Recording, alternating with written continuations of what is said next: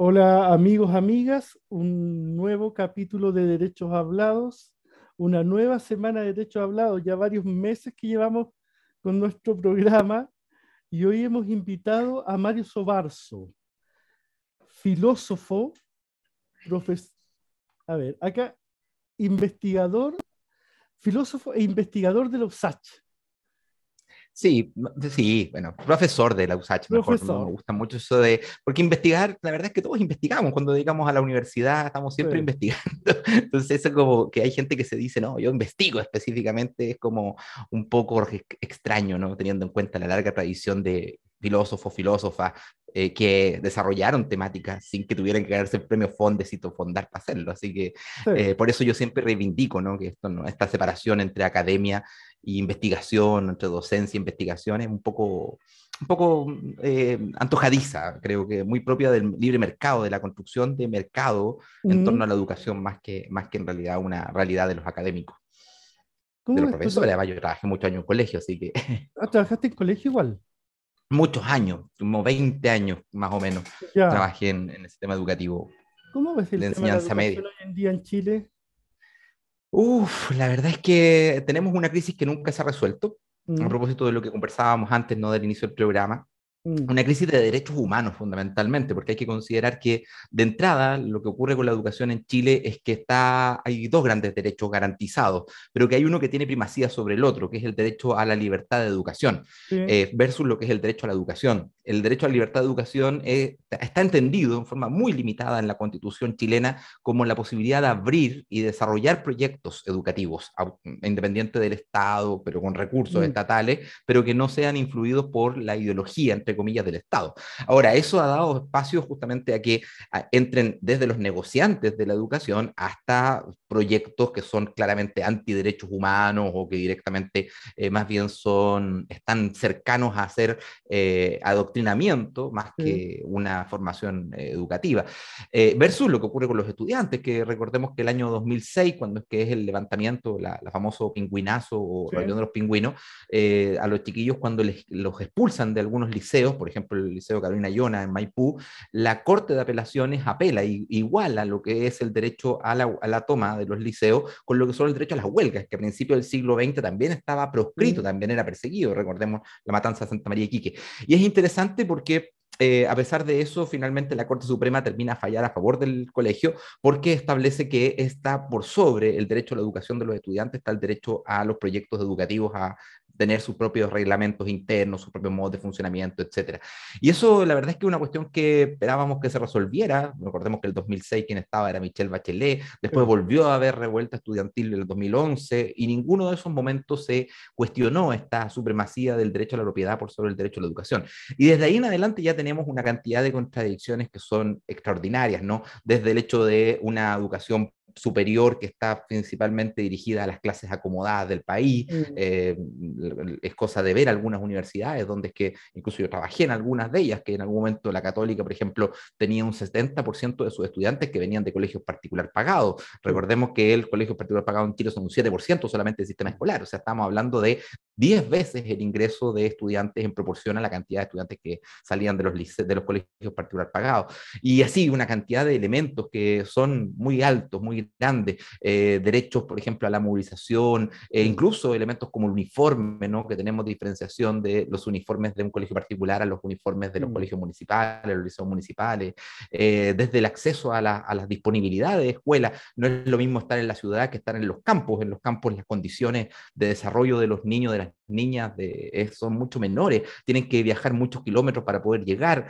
Eh, incluso uno escucha a veces propuestas de políticos que dicen, bueno, pero abramos escuelas para ellos en, esos lugares. Y la verdad es que son situaciones muy difíciles. Hoy día las escuelas eh, que son de, de, un solo profesor, unidocente, que ese profesor se hace cargo de varios niveles, la verdad es que están en proceso de retirada porque son muy caras económicamente. Entonces, el, el crear una educación basada en derechos supone que un país está dispuesto a gastar más de lo que gasta Chile supone, en segundo lugar, decir cuál es el verdadero sujeto al cual queremos garantizarle sus derechos, porque si el sujeto al cual hay que garantizar el derecho es el dueño de la escuela, la verdad es que no estamos llegando al, a nuestro principal interés que deberían ser los estudiantes, las estudiantes. Eh, y también eh, el replantearse la forma de orgánica del sistema escolar, porque tenemos un sistema escolar que todavía sigue con muchos visos de autoritarismo, construidos desde, eh, la, desde la verticalidad del poder, ¿no? Incluso a los profesores, a las profesoras les toca mucho el recibir instrucciones ministeriales que virtualmente son impracticables, que no tienen que ver con su realidad escolar, con currículum que muchas veces están tomados de los colegios particulares y llevados al sistema escolar total. Entonces, eh, la crisis educativa es una cuestión que, a pesar de la cantidad de años que han pasado, todavía sigue ahí muy latente. Y uno de los últimos elementos de esto es lo que ocurre con el CAE, que ya vemos que el Estado chileno ya recompró la mayor parte de lo que son los fondos que los estudiantes endeudaron, ya están en el Estado, y que lo que ocurre justamente es que esa recompra significó para las universidades que los recibieron eh, grandes dinero, grandes montos de dinero, eh, y que, como se llama hoy día, nos, nos damos cuenta que los grandes perjudicados fueron justamente los y las estudiantes que tuvieron que endeudarse con bancos, ¿no? con el sistema financiero.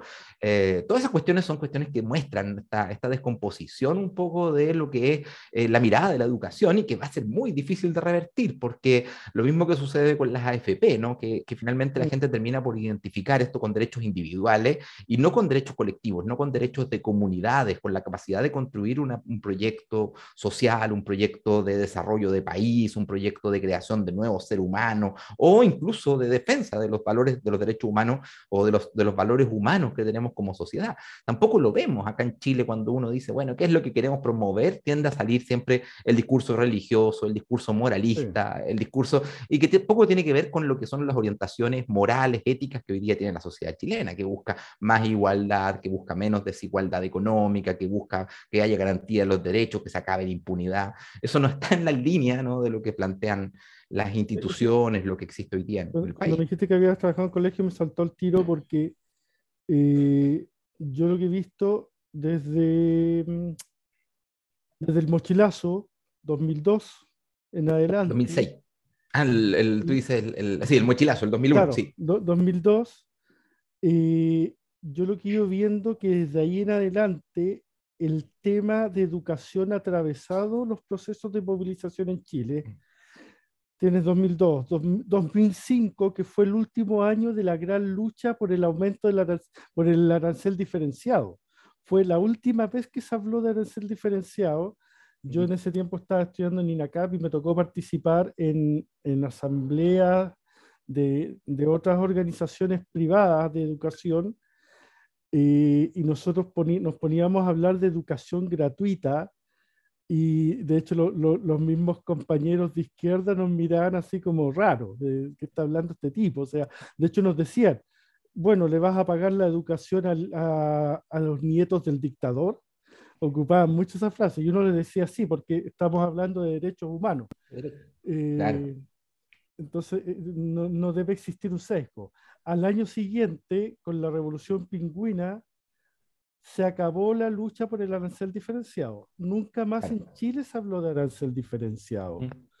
Pero después de eso tenemos una serie de procesos, 2011 nuevamente, eh, pero también tenemos un colegio de profesores que empieza a tomar parte en las luchas sociales también, paros mm. prolongados, eh, y una de las cosas que llama la atención en esta lucha del Colegio de Profesores, que es por razones reivindicativas, sí, pero también se empieza a meter en temas curriculares.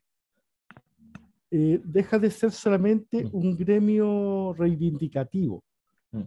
Sí. Eh, entonces, para mí me ha llamado mucho la atención porque si bien han habido movilizaciones eh, medioambientalistas estos años han habido, bueno, los últimos años, eh, potentes movilizaciones feministas, pero el tema de educación ha sido transversal. Hay algo mm. ahí que tiene que ver, creo yo, eh, con esta promesa que mediante la educación yo puedo salir de la clase social o la situación social en la que vivo.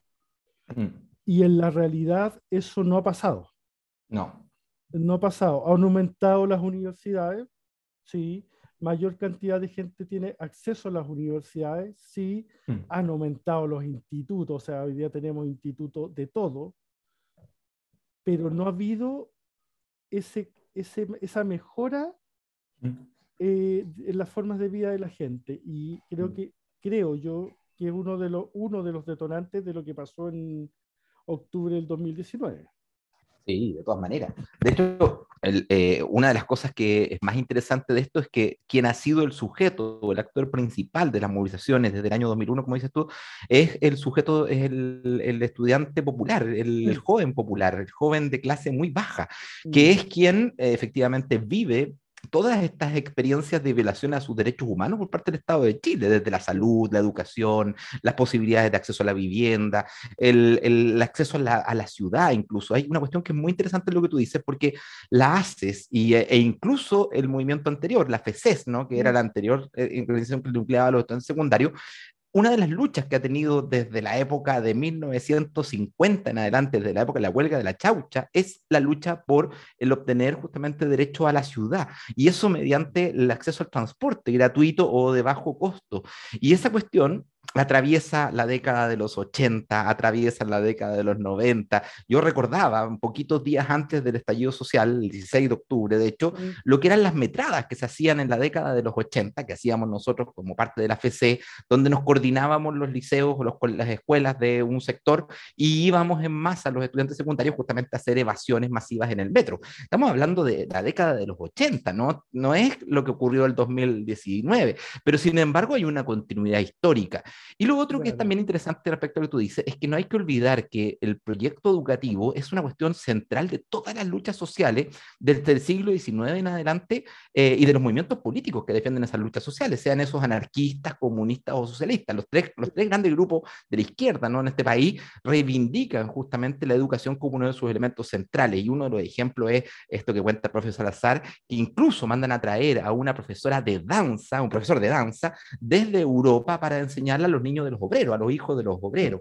El caso también de las escuelas consolidadas que Leonora Reyes ha estudiado y el aporte que representaron para el desarrollo de la educación en Chile, escuelas construidas desde el mundo popular, laicas, con una defensa justamente de una educación laica, cuando nosotros comparamos con lo que ocurre hoy día, que todavía seguimos teniendo educación religiosa en las escuelas, ¿no? Una cuestión tan a contrapelo de lo que es un Estado laico. Bueno, esas reivindicaciones tienen más de 100 años en la historia de nuestro país. Entonces, eh, es muy interesante porque la educación ha sido una temática justamente de las luchas sociales y no es menor que la Unidad Popular, cuando es que una de las grandes apuestas, junto con el, con el gobierno de, de Frey, porque hay que decirlo también, eh, las dos grandes gobiernos de transformación de esa década eh, son gobiernos que apuestan por el hecho de la educación. Frey con una gran reforma que incluso trajo a Paulo Freire como uno de sus ideólogos a ejercer, a trabajar en, en Chile, y la Unidad Popular con la creación justamente del intento de reducir la brecha entre la educación técnica y la educación científico-humanista, tratando justamente de que se convirtieran en un solo modelo educativo.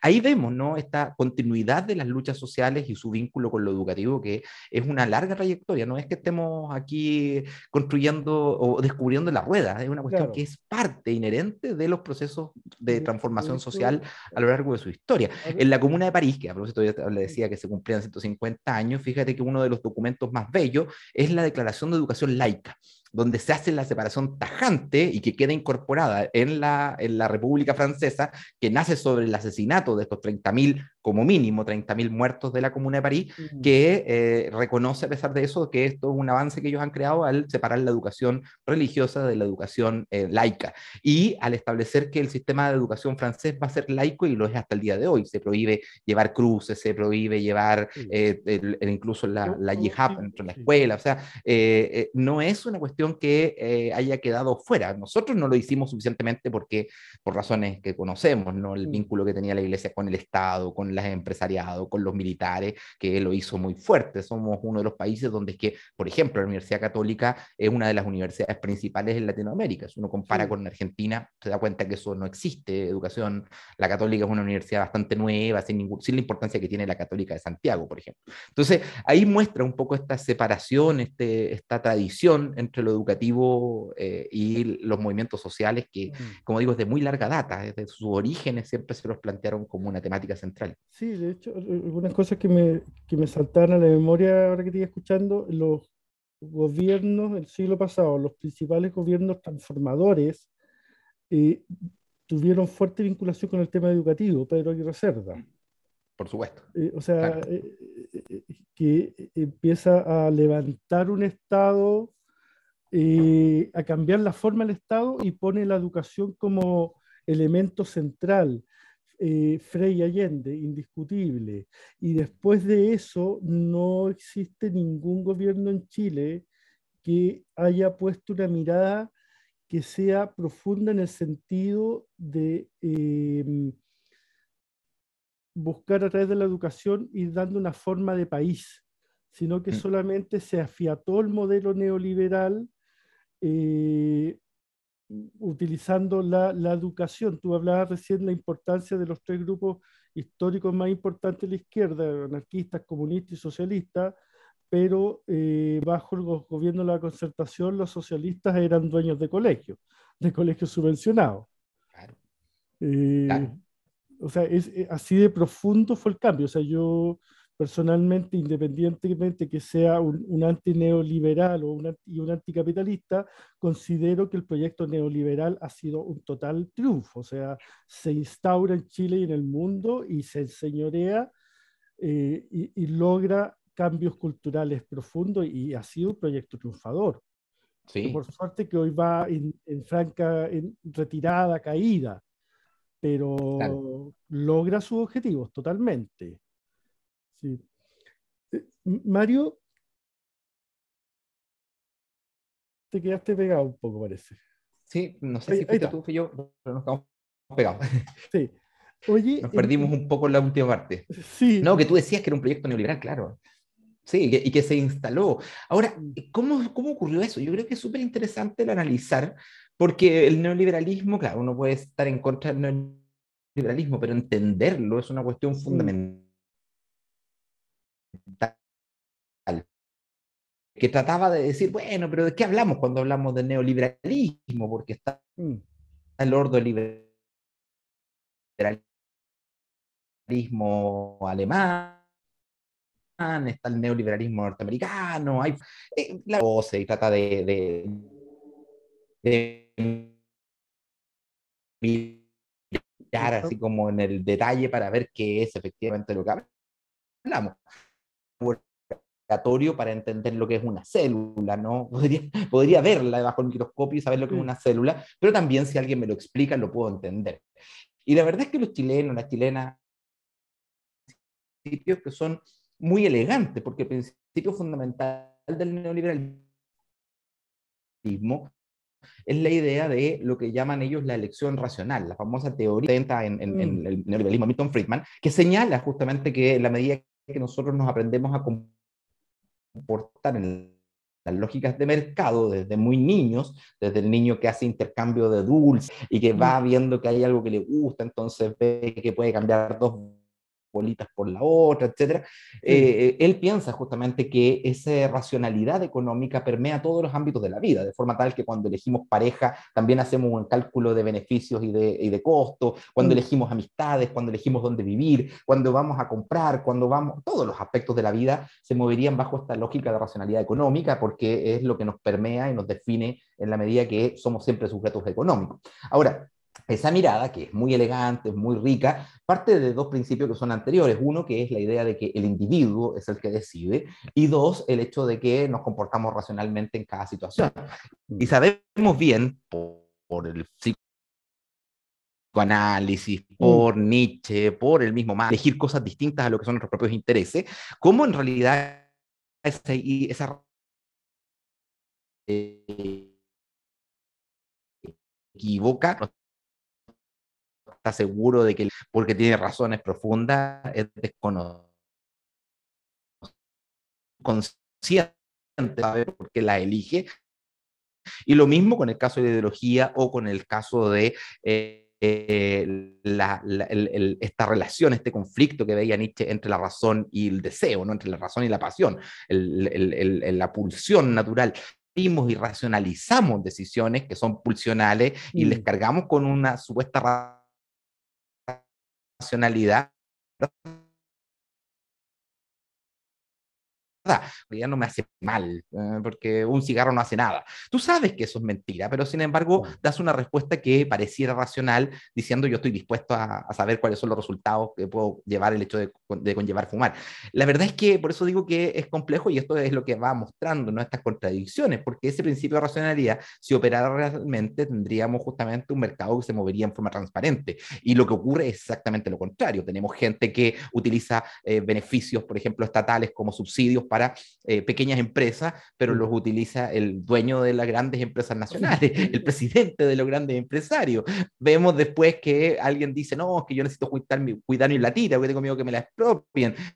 Pero el tipo que está diciendo que tiene que juntar su platita tiene varios millones de dólares. Entonces, claro, tú te das cuenta que no hay racionalidad ahí detrás, sino que más bien lo que hay es una forma de racionalización, entendiendo por eso lo que dice Freud, ¿no? El hecho de crear falsas razones para justificar decisiones que no son racionales, que son incluso enemigas de, de ti mismo, personalmente. Entonces, yo creo que eso es lo que ha ido cayendo, ¿no? El darnos cuenta que hay racionalidades colectivas que muchas veces van contra un uno, pero que a la larga te van a traer beneficio. uno de los grandes ejemplos es el que tú ponías al principio, el de la educación. La educación, cuando es que hay gente que dice, bueno, pero ¿qué podemos perjudicar nuestro 7% de colegio al resto del 93%? Inviertan ustedes en lo suyo. La verdad es que esa lógica lo que supone es que es posible emascular, sacar una parte de la sociedad del resto, separarlo, quebrarlo, cortarlo y que eso funcione autónomo sin perjudicar al resto. Eso es una estupidez, como que si tú dijeras, voy a separar dentro de una tina una parte del agua y el resto no se va a ver mezclada, no se va a perjudicada. Si tú le pones azul a esa parte latina, igual a la larga ese azul va a terminar por eh, cubrir toda latina. Los sistemas sociales son sistemas interrelacionados. Entonces, cuando tú le das una preferencia a un sistema educativo, aunque sea el 7%, lo que terminas por hacer es destruir el resto del sistema. Y eso es lo que ha generado justamente la educación particular, por ejemplo, que bajo la lógica de perseguir sus propios intereses, no se dan cuenta que también están perjudicando sus propios intereses. ¿Por qué? Porque Chile podría tener mucho mejor resultados a nivel OCDE, por ejemplo, en las pruebas PISA, en las pruebas TIMSS, pero no los tiene porque solamente lo obtiene una pequeña parte y esa pequeña parte ni siquiera se compara con los resultados, por ejemplo, de un país como China, que es un país socialista, que es un país donde hay igualación de, educación. Los mejores colegios del barrio alto acá en Chile no alcanzan los mismos resultados que los colegios más pobres de la ciudad de Shanghái en China. Entonces, tú dices, bueno, ¿qué, ¿qué, ocurre acá? ¿Que la educación de nuestra élite es mala? No, que le falta la otra mitad, pues le falta la otra parte, concebir. O sea, le falta, no, no la otra mitad, le falta el 93%. El 97, 93%, exactamente. Pero supongamos que fuera la mitad, pero en ese caso, incluso así, no la ven, ¿no? Entonces, no pueden mejorar la educación de esos chicos por, de cosas que les son expropiadas por sus padres, que lo que quieren es que no se contagien, no se contaminen, que no entren en contacto con el mundo real. ¿Y qué ocurre después?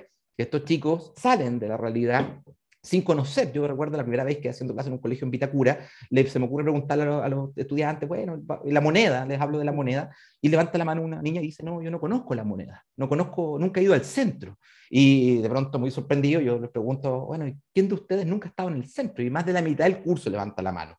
Bueno, cuando tú tienes esa realidad, te das cuenta de que es un, muy, un daño muy grande el que le hacen sus padres a esos niños, a esas niñas, porque les, les, empiezan a generar el proceso de segregación desde que son niños, desde que son niñas. No es culpa de ellos, no es culpa de, una, de, que ellos sean naturalmente malos, es una educación que se les va, dando, que les enseña a segregar, les tenga miedo de que vivan con experiencias justamente traumáticas porque son, en último término, por hacerles un bien, les terminas haciendo un mal.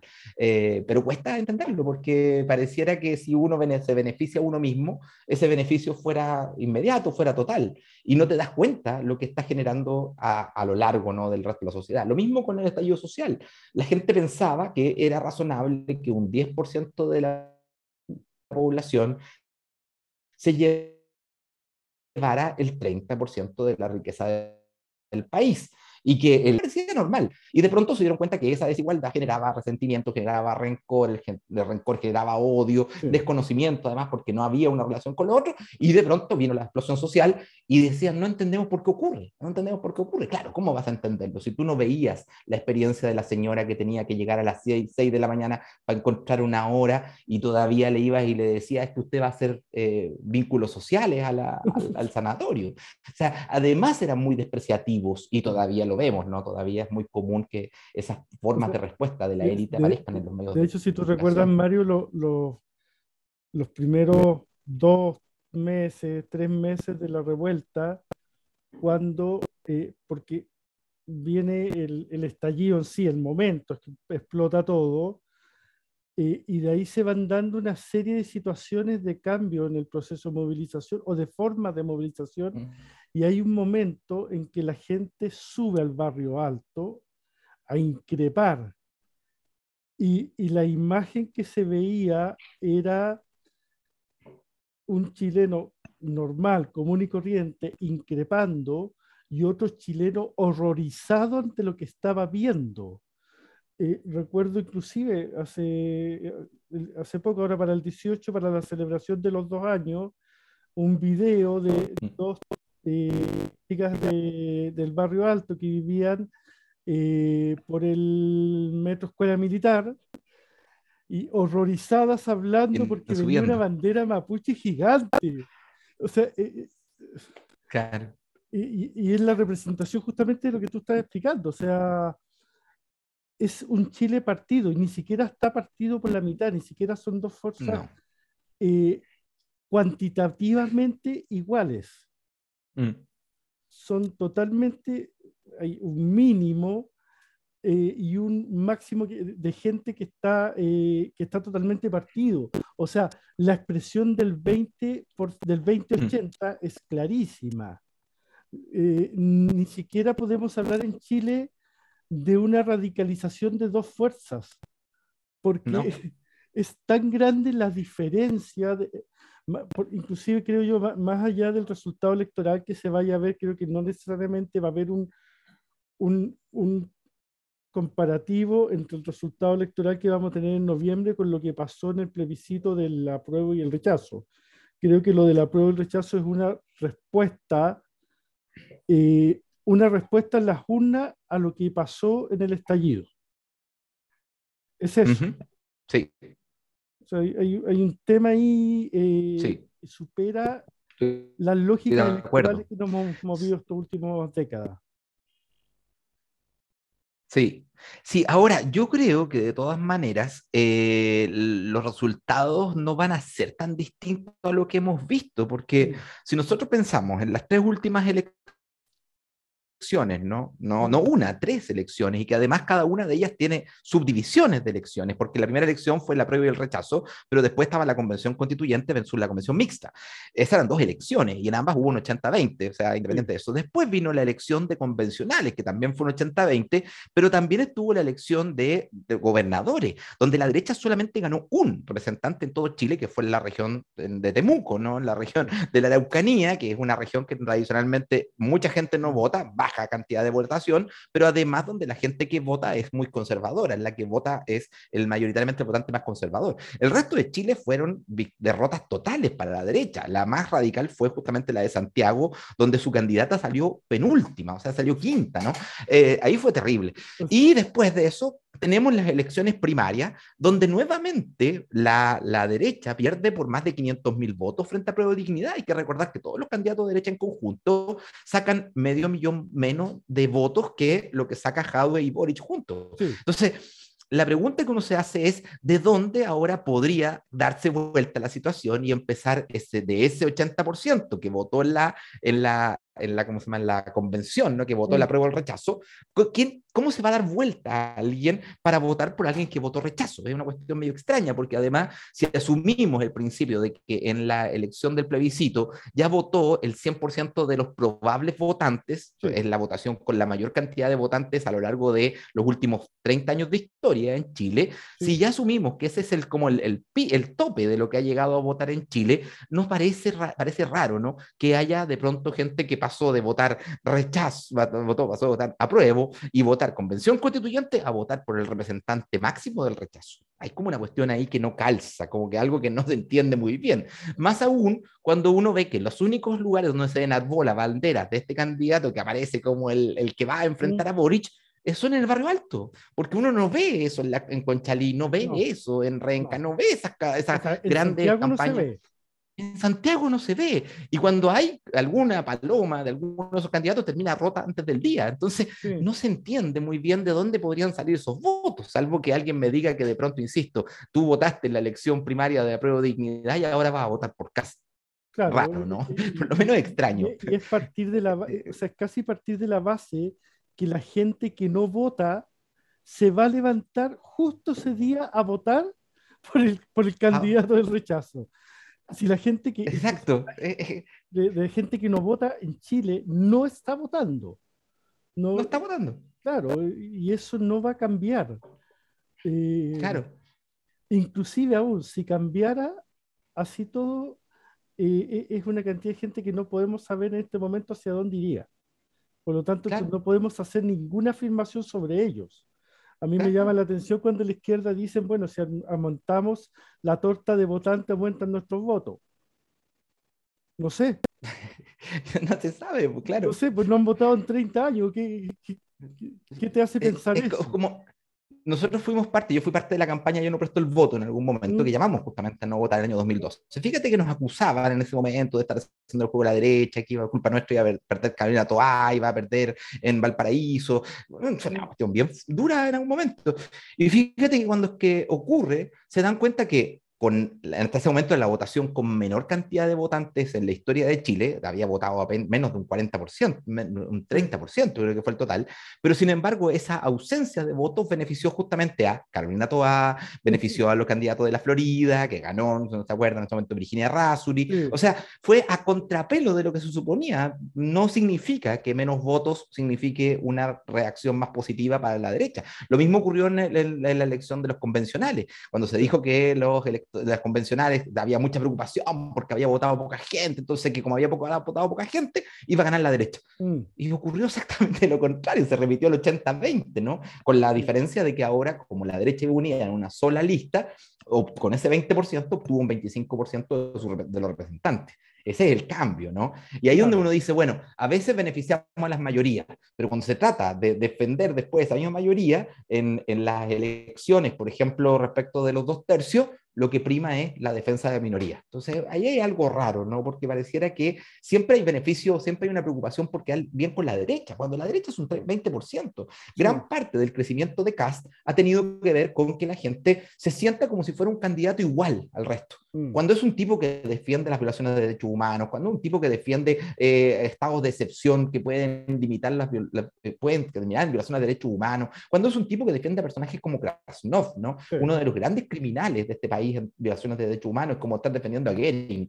Eh, y ahí tú dices, bueno, pero ¿cómo, ¿cómo, alguien puede sentarse? ¿Cómo alguien puede darle la mano a una persona que defiende eso? Yo no podría darle la mano a un nazi, ¿no? A un nazi, no estoy diciendo que él sea nazi, estoy diciendo que así yo conociera hoy día a una persona que reivindica el nazismo en la actualidad, uno diría, no, sabes que yo, disculpa, me caerás muy bien como persona, no tengo nada contra ti como persona, pero yo no puedo aparecer junto a ti porque tenemos ideas diametralmente opuestas y porque lo que tú defiendes para mí es repugnante. Es repugnante, esa es la palabra.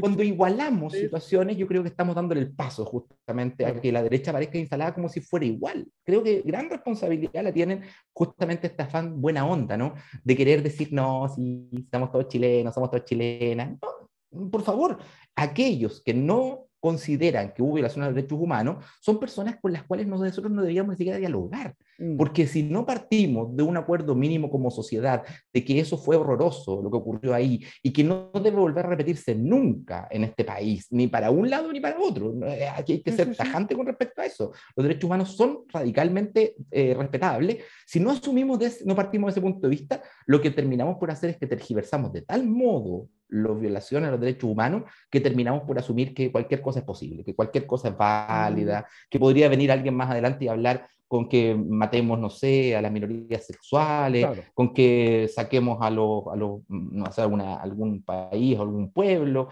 eh, y, se aceptaría, porque ya aceptaste el punto de partida que es legítimo actuar de cierta forma. Yo creo que hay un problema aquí en nosotros, no en el, no en el contrincante, no, no, en, el, mm. en el enemigo de clase, sino que en el hecho de aceptar que eso es igual a cualquier otra posición política. Yo creo que con respecto a la ultraderecha debemos ser radicales, no debemos aceptar que sean iguales a otras posturas políticas. Eh, ahí está la apelación, ¿no? que incluso hoy día eh, Boris Yopo hace en el, en el, mostrador, apelando justamente a que eh, hay, no se puede ser tolerante con el intolerante porque termina por destruir la democracia, lo que se conoce como la paradoja de la, de la intolerancia. Eh, pero yo creo que incluso más allá hay que pensar justamente que hay principios, la, la, democracia es un tema muy sensible, es un tema muy, muy, es muy frágil. Y los griegos la tenían muy clara, de hecho existía lo que se llamaba el ostracismo, que era la pena más grave que podía existir, ni siquiera la pena de muerte, el ostracismo era más grave que la pena de muerte, que era la expulsión de aquel que más había hecho durante el año para destruir la democracia ateniense. Y, y, lo expulsaban porque entendían que si lo conservaban adentro de eso, con el dinero que tenía, con la influencia, con las redes, iba a terminar por destruir la democracia. Sabían de que incluso para salvaguardar su democracia había que tomar decisiones excepcionales, porque si tú dejabas a uno solo, podías terminar por perjudicar a, por perjudicar a muchos. Bueno, ese principio fíjate que es un principio democrático, no es un principio totalitario, autoritario, eh, ¿cómo se llama? absolutista, no, es absolutamente democrático. Hay que, hay que proteger esto que tenemos, hay que cuidar esto que tenemos, y eso significa justamente partir de un piso mínimo, y ese piso mínimo creo, como tú lo dices antes, que son los derechos humanos, si no partimos de ese principio mínimo de los derechos humanos y la democracia, no tenemos formas de dialogar. No tenemos uno de, los grandes problemas que tiene la sociedad chilena, que eh, que termina reventando en, en, octubre del 2019, es que el tipo de democracia que tenemos en Chile es débil. Es muy débil eh, y es débil porque de esa manera es funcional al neoliberalismo.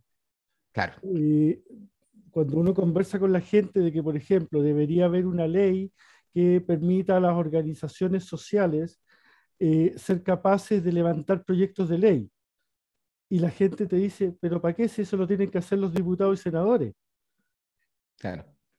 ¿Cachai? O, o que hay una ley de responsabilidad política. ¿Cachai? Eh, y cuando ves ese tipo de cosas te das cuenta que eh, el gran problema en Chile a nivel político es que la, el tipo de democracia es débil y no es débil porque sí, no es débil por casualidad.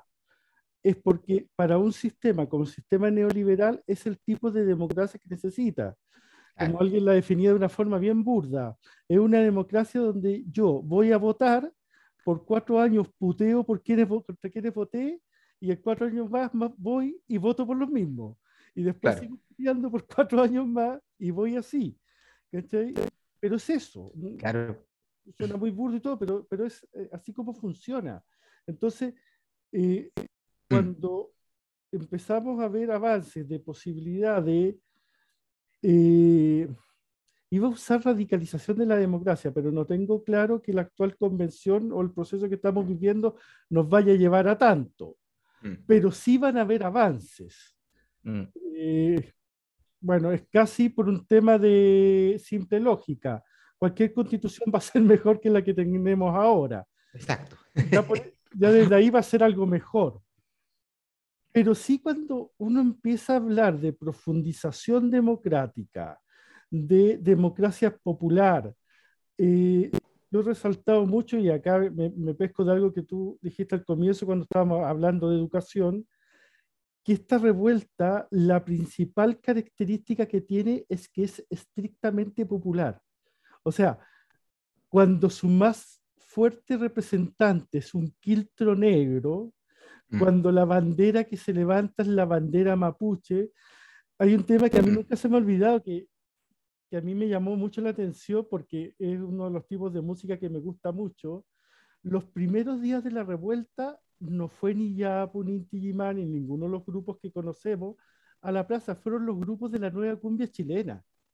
Mm. Ellos fueron a la plaza a tocar música en los primeros momentos o sea, Santa Feria, todo este tipo de, grupos que han ido naciendo y que tienen que ver con, que, con algo que viene germinando desde los últimos 20 años, por lo menos, que venía viéndose desde abajo eh, en expresiones under, pero que en este último tiempo empiezan a salir y revientan en la revuelta. Eh, y para mí esto le da ciertas características que inclusive me hace tener esperanza en este proceso más allá del resultado mismo de la actual convención. Mm. Eh, yo, soy de los que cree que el proceso constituyente no termina con la aprobación de la nueva constitución. Eh, es un proceso que, va a sobrevivir en el tiempo, pero porque justamente esta revuelta tuvo esas características que es popular, que eh, su primera línea nace de Sename. La, primera línea es la expresión de jóvenes votados por el sistema, encarcelados en Sename, que separan entre la represión y millones de chilenos y marcan la diferencia. Nosotros, este es nuestro espacio por primera vez en nuestra vida, tenemos un espacio. Mm. Y, y, lo que tú ves adelante no es una pequeña burguesía intelectual, que también es parte de estos procesos, que siempre lo ha sido, está bien, no, no voy a entrar a cuestionar eso. Mm. Muchos de los grandes revolucionarios en la historia de la humanidad han venido sectores pequeños burgueses o burgueses y han sido grandes aportes a los procesos. Eh, pero en esta situación en Chile tiene esas características mm. eh, que, a, que, a, mí por lo menos me hace sentir de que podemos entrar en etapas de baja intensidad por COVID, por un montón de situaciones, pero si las cosas no van tomando una vía de profundización democrática en todos los ámbitos de la sociedad, esto se va a seguir repitiendo. ¿Con qué fuerza? No sé, pero se va a seguir mm. dando. Mm, sí. Hay, un tema. Quería entrar un poquito, Mario, en el tema de la convención. ¿Cómo ves tú ese proceso? Sí, y de hecho, bueno, ¿no? Y el 2019, pasan 18, no te escuché. proceso... Sí, ahí sí te escucho. Me decía sobre, la, el, proceso. El, proceso de la Convención Constitucional. Y, te quiero llevar directamente ahí, algo que conversamos antes en, la previa de la, a esta conversa, que tiene que ver con esta comparación que tú haces con este perro de Antofagasta. Y, eh. a, mí me encantó, de hecho ya lo conversábamos con Enea, eh, porque lo encontré genial. Yo había leído la historia porque yo soy antofagastino. Y me gustaría que explicaras un poco desde ahí cómo ves tú el proceso de, de la convención y cómo ha influido en, actualmente en nuestra sociedad.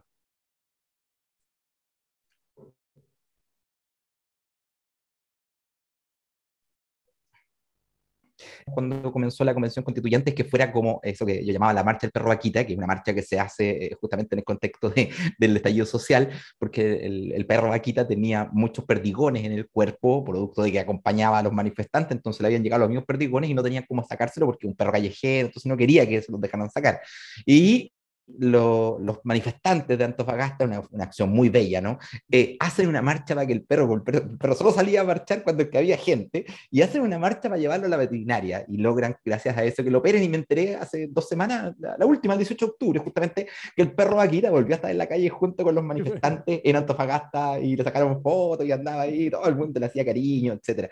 Bueno, más allá de eso, lo que, lo que a mí me, me interesaba era remarcar que podía terminar siendo esto, ¿no? Una marcha del perro vaquita en el sentido de que nos llevaran a participar, como nosotros queríamos participar, y que terminara siendo un proceso electoral viciado con tendencia justamente hacia el conservadurismo.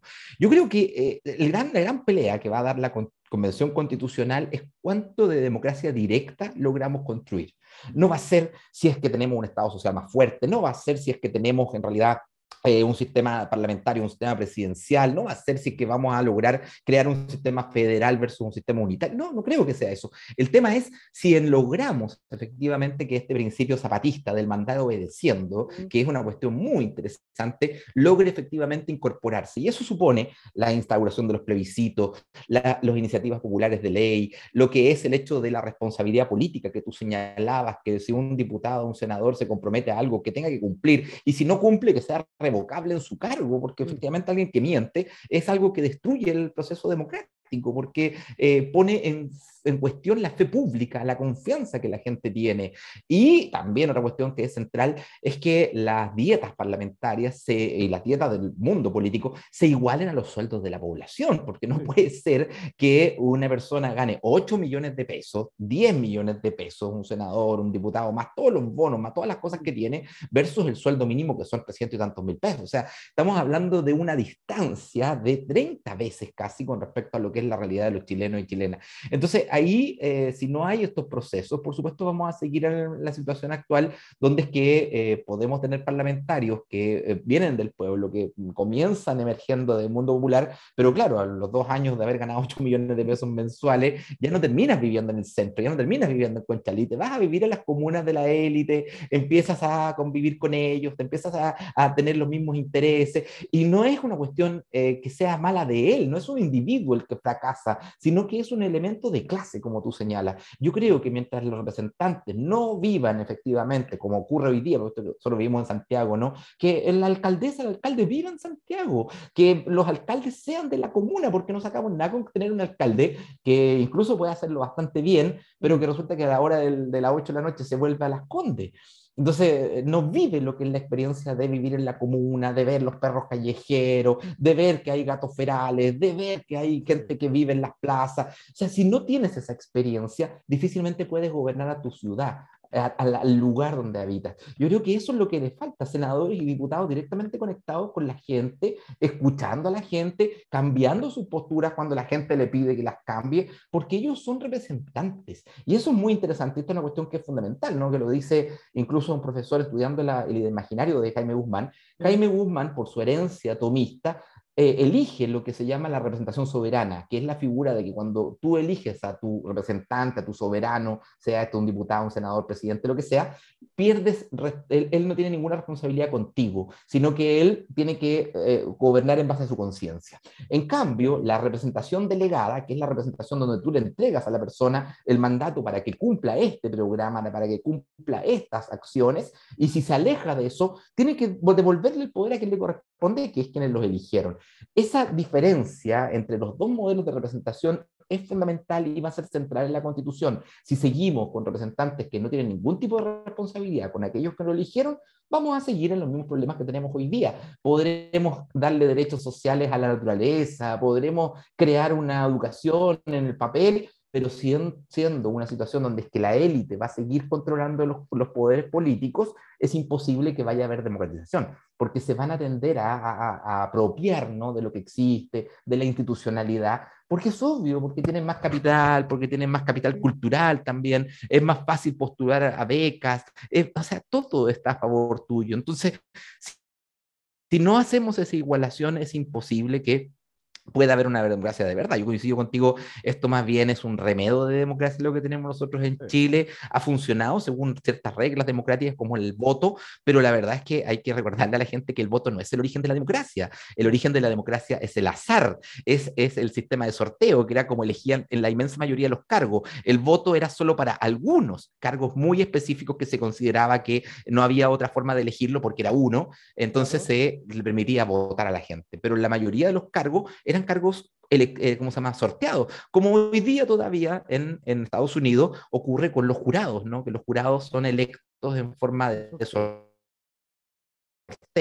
eh, y eso es lo que determina el, quiénes son los que participan en los juicios. Eh, la verdad es que hemos, hemos, quitado mucho ese elemento de la democracia y, no es casual que la élite, por ejemplo, eh, hablara de la tómbola cuando hablaban de este sistema de asignación de escuelas que se está utilizando hoy día y lo miraran con mucho desprecio. Claro, porque es un desprecio aristocrático frente al modelo democrático. ¿Ah? La aristocracia siempre desconfía del modelo democrático porque la aristocracia, como lo dice Aristóteles, no estamos inventando la rueda, se basa en la, los oligarcas, en la riqueza, en la educación y en, en el rango, en el reconocimiento de los cargos. Entonces, esos tres son los elementos que ellos van a defender naturalmente. La doctora Cordero hace poco decía que eh, el voto de una persona profesional debe valer 10 veces más que el voto de una dueña casa lo, dijo clarito y, y, me, gusta, me gusta que lo diga así porque es como son. Eh, mira, ahí, como para ya un poquito ir cerrando, hay, hay dos, hay un, unos artículos de Saramago eh, que tiene dos ideas centrales que a mí me gustan mucho como guía. En una, Saramago plantea de que uno de los grandes problemas de la sociedad occidental es que no cuestionamos la democracia. O sea, te dicen Estados Unidos es el gobierno más democrático del mundo. Ah, ok, listo. Y, y es el gobierno que más bombardea, que más asesina. Su democracia interna es débil. Eh, en los últimos años hemos tenido presidentes que han asumido con fraudes electorales. Eh, pero desde el momento en que te lo instauran como verdad, o cuando te dicen, este país es democrático porque tiene elecciones, y no hay un cuestionamiento, y eso lo único que ha permitido es debilitar la misma democracia. Y, cuando hablamos de democracia, que, que, entender ahí que no hablamos solamente del hecho de elegir, sino que, o, o, de la democracia desde una mirada política, sino que también el democratizar nuestras relaciones personales, nuestras relaciones económicas. Eh, cambiar las percepciones de estas empresas verticales, por ejemplo, a eh, ir avanzando en sistemas cooperativistas, en propiedad participativa de los trabajadores, ir buscando, entonces la democracia entendiéndola como eh, esa fuente que va atravesando la sociedad. Y hay otra cosa que plantea Saramago en uno de sus escritos, que, que, de hecho lo tengo por ahí guardado, lo compré alguna vez en el, en el Lemón, eh, estos cuadernillos del, Lemón, donde plantea Saramago que la nueva revolución es hacer realidad los derechos humanos. Entonces, esas dos ideas como base para mí son, a pesar de que él los plantea en dos ensayos distintos, pero para mí quedaron como muy unidos. Eh, y me mm. parece que son importantes, sobre todo en el momento que estamos viviendo, como te decía, más allá del resultado de la nueva constitución. Eh, personalmente creo que la nueva constitución, por, sobre todo por el, la relación de fuerzas de la convención, va a ser una, una constitución liberal, eh, liberal progresista, que se va a aplaudir mucho mm. más que lo que tenemos actualmente. Obviamente, nadie quiere seguir como estamos, pero tampoco va a haber un cambio profundo en las relaciones. Ojalá, y ahí concuerdo plenamente contigo, que profundice la relación de poder con respecto a la, a la democracia y que esta de poder se diversifique lo más posible o sienta las bases para ir haciéndolo en el tiempo. Yo, creo que eso sería importante.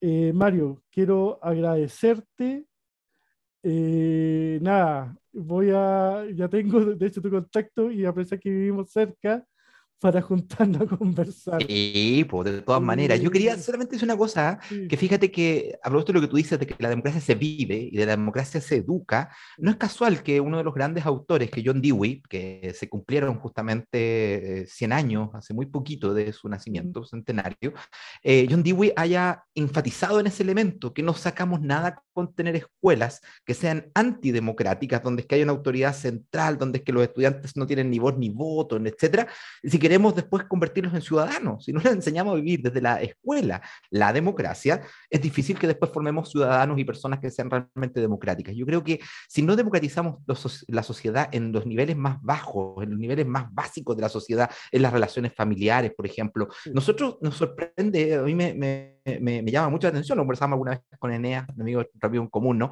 Eh, que la diferencia que hay con el trato de los niños en países como Argentina, donde los niños pueden hablar en la mesa. Fíjate que yo cuando, cuando a lo mejor te pasaba cuando eras chico que si uno quería opinar, te decían, no, usted no hable porque usted es niño. Entonces, usted tiene que guardar silencio, ¿no? Eh, hoy día, claro, ha cambiado, son familias más eh, integradas, hay mayores miradas, pero todavía hay un montón de aspectos donde, por ejemplo, a los empresarios tú le dices, oye, que integren los directorios de las empresas a los trabajadores, pero ¿cómo si ellos no saben? Entonces, eh, ¿cómo no van a saber los que producen mejor que nadie lo que ocurre con las dificultades de las empresas? Es una ridiculez, ¿no? Le tememos a la democracia, es una sociedad que le teme a la democracia. Y hay que volver al sentido original de la democracia, que lo dice Pericles, lo dice Aristóteles, que es el, el gobierno en beneficio de las mayorías mayorías, no es el gobierno del pueblo, porque eso es muy tergiversable, es el gobierno donde es que tú efectivamente ves que las mayorías se ven beneficiadas. Si tú ves que hay una minoría que se ve beneficiada, eso no es democracia, eso es oligarquía, eso es aristocracia, pero no es democracia. Y eso es lo que nosotros hemos visto estos últimos 30 años, ¿no? que cada vez que se hace una ley, finalmente los que terminan saliendo más beneficiados son los empresarios, son los ricos, son las clases altas, etcétera. Entonces, por eso yo también coincido en que no vivimos la democracia y que esperemos que llegue el momento en el cual eh, podamos radicalizarla, que los mecanismos democráticos que aparezcan en la Constitución nos permitan ir radicalizando la democracia. Eso yo creo que es el gran triunfo que podríamos tener. Y si no ocurre, bueno, tenemos que seguir peleando. Si llevamos tantos años en la calle, que ¿por qué nos vamos a ir para la casa solo porque tengamos nueva Constitución? Sí, sí, ahí hay un tema de que eh, estamos en la sociedad de la comida chatarra rápida eh, donde esperamos que después de un estallido social al día siguiente estemos en un estado revolucionario. Eh, y, lamentablemente, a pesar, de que, a pesar de que vivimos momentos de aceleración de los procesos sociales, mm. hoy día los procesos son mucho más rápidos que hace 50, 100, 150 años atrás. A pesar de eso, pero tampoco son inmediatistas. Hay un concepto que se instauró en algún momento en la izquierda que yo no comparto, que tiene que ver con tomarse el cielo con asalto.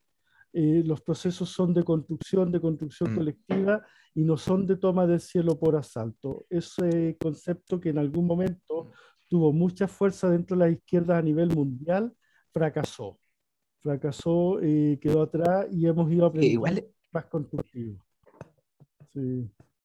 Es muy interesante porque esa es una carta que le hace Marx a Kugelman, donde habla del tomar el cielo por el asalto y lo refiere justamente a la Comuna de París, eh, y donde dice, bueno, pero esta gente, estos compañeros, no creen que pueden hacer la revolución solo. y bueno, Marx tenía razón, pero sin embargo, a pesar de eso, Marx cuando ya está la Comuna dice, echémosle para adelante, y ustedes sean más radicales todavía, ¿no? ya están, ¿no? Claro.